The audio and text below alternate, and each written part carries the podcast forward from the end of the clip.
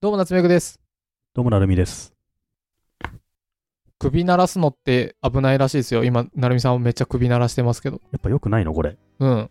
首の神経が死んじゃうとかなんかね、とかいろんな怖い都市伝説とかありますけ ど。ポキポキするのって良くないのかね腰とか背中とかバキバキみたいなストレッチして。僕がうん。完全に何も知らない300年前からいきなり来たとして、うん。それを見たら絶対悪いだろうなって感覚になると思う。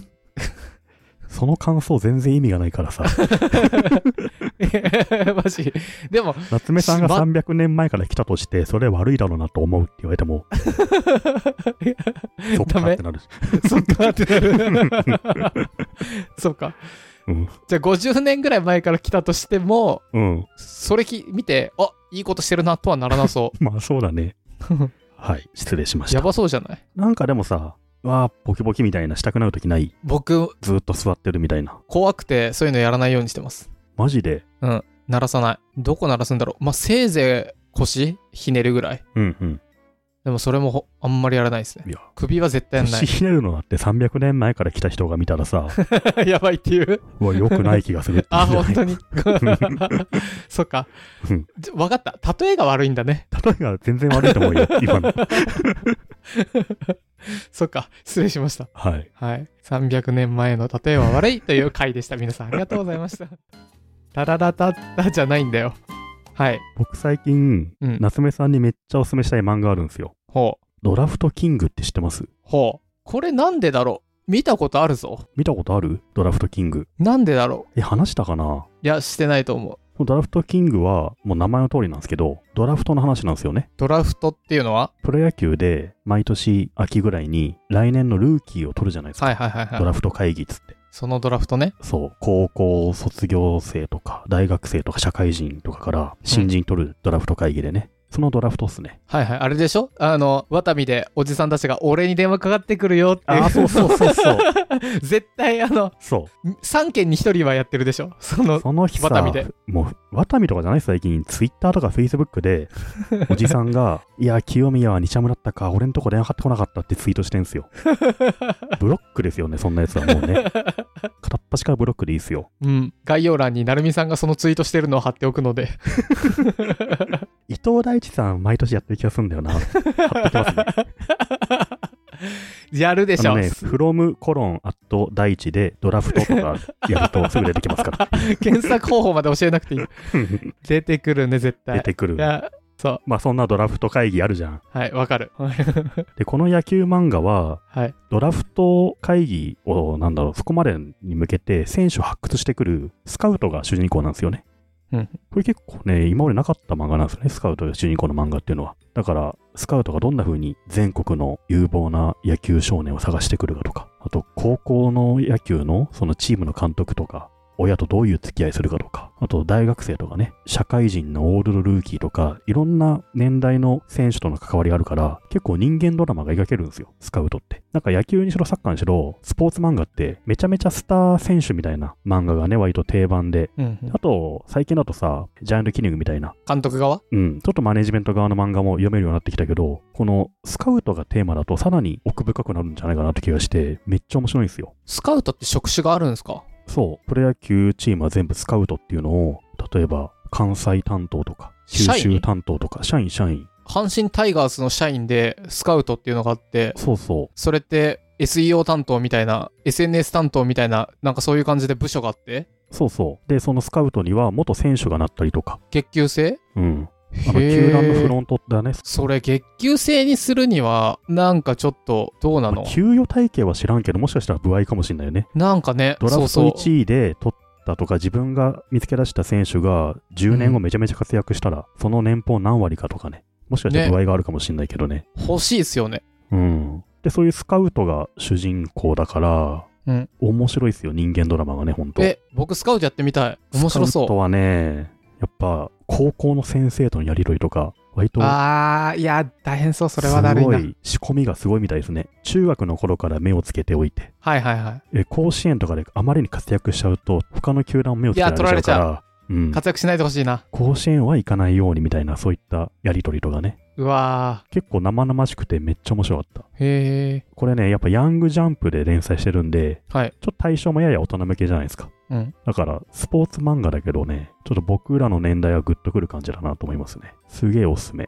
あのね、まだ8巻とかなので、サクッと読めちゃう感じだから、ぜひ買ってみてほしいですね、ドラフトキンそうっすね。これ、なんだっけな。LINE 漫画とかだと、多分1巻分ぐらいタダで見れるんで、あ、そうだね、多分見れそうだね、どっかしらね。見てみてもいいかもしれないですうね。ん。すべてのプロ野球選手が通るプロ野球の入り口、ドラフト。その陰には高校野球、大学野球、社会人野球、独立リーグ。すべての野球選手の中から各才能を見出し、プロへと送り込むスカウトマンたちの活躍がある。並外れた眼力を持つスカウトマン、郷原が見出した選手とかと。まあそういった内容なんですよね。ドラフト、いや、でもやっぱり、月給制でやられるの、ちょっと割に合わぬな。どうなんだろうね。だって僕しか見つけてない将来の大谷見つけた時に固定で30万でそのままやられたらちょっとじゃあいいよ巨人にも連れてくこいつはってなるまあ、不合なのかね、じゃあね。うーんなっちゃいそううーん大谷とか見つける人ってすごいんじゃないですか。でも、大谷とかまでめちゃめちゃすごいとみんなが分かっちゃうのかな。大谷ってどうだったんですか昔はまあ、超有名ですよ、高校の時から。あなんかやっぱすごいのが、例えば、大谷とかさ、藤浪とか、ああいうのはさ、殺到すんのよ。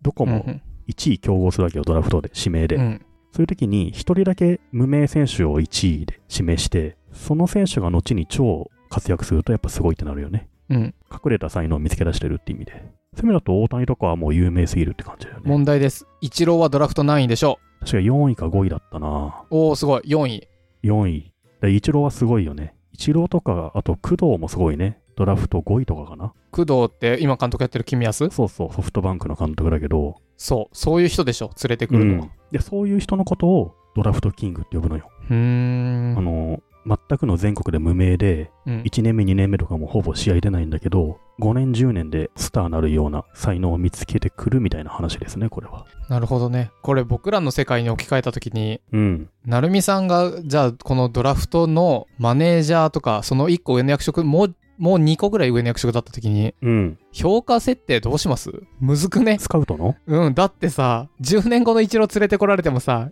あそうのそう。だからこの漫画さ、どうすんあののスカウトしてる時の話ってさ、うん答え出ないじゃん。出ないよだから、すごい面白いのが、あの、なんだっけ、ブルージャイアントみたいに、うん突然5年後ってなって、ああそうなんすね問い係の人がスポーツ新聞ゴミ箱投げて、そのスポーツ新聞に、あの取ったやつが首位打者獲得みたいなちっちゃな記事が載ってるみたいなのが見えたりしへて、おお、活躍したんだみたいな、 なんかそういった終わり方なのかな、必ず。そうっすよねうん。だからやっぱ、スカウト多分もしかしたら、10年、5年、10年じゃないと結果わかんないから、そうどうすんだろ割とそのチームでずっとやるんだよね、きっう、と。うん、うん。でもそれ何10年後に一郎が首位打者取って給与パコンって上がるみたいなマジそういうことなのかね。どうすんだろうしかもあれでしょもうその時は放出しちゃってて実はオリックスにはいませんでしたみたいなそういうこともあるよね、絶対ね。それどうなんだろうその後巨人でめっちゃ活躍しましたみたいなまあでも、活躍しないと FA で他の球団には基本行かないまかあら、そうかそうだね FA 取る時点で結構すごい選手なのよ。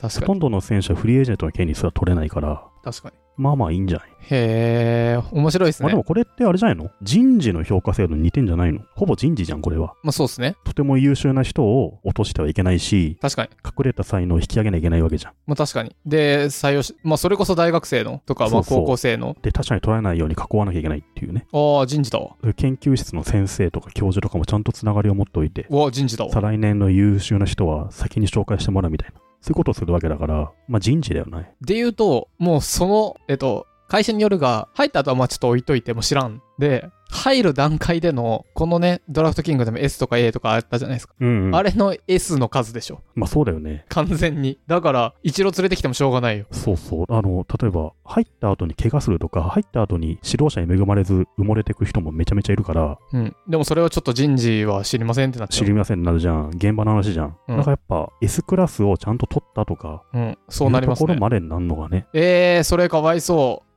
プラあスの良かった場合は具合があるとかね。ああ、それでもかわいそう。1年目でそこそこ人気出て、2年目以降で全然泣かず飛ばずの人と、うん。 10年後の一郎。でも取るべきは一郎じゃない。むず。いえやそういうロマン枠もある程度用意しておくとかさ、はいはい。ありそう。なるほど。とかがこのドラフトキングを見ていると。見ていると、すごい面白い。うんうん。これはハマりますよ。へえ。もう8 8巻一気に買って一気に読んじゃったんだけど、ドラフトっぽいのって今までなかったんですかね、漫画。ないか。ないんじゃん見たことないなうん、なさそスポーツをテーマにした大人向けの漫画っていうのはね、そんなにないもんね。う。うん、でもここ最近増えてきてますよね。なんだっけ、うん成美さんが好きな野球のあの、グラゼニとか、グラゼにね、ワンナウツワンナウツとか、ちょっとずらした系がありますようね。ん。ドラフトキングもまあそれケースね。うん、うん。まあスポーツビジネスっていう観点なのかな、これは。なるほどね。ドラフトキングぜひね、面白いと思うので、僕もちょっと見てみよう。ぜひぜひ見てみてください。ど、ど、ど、ど、ど、ど、ど、ど、ど、ど、ど、ど、ど、ど、ど、ど、ど、ど、ど、ど、ど、ど、なあにこれはどんぐり FM。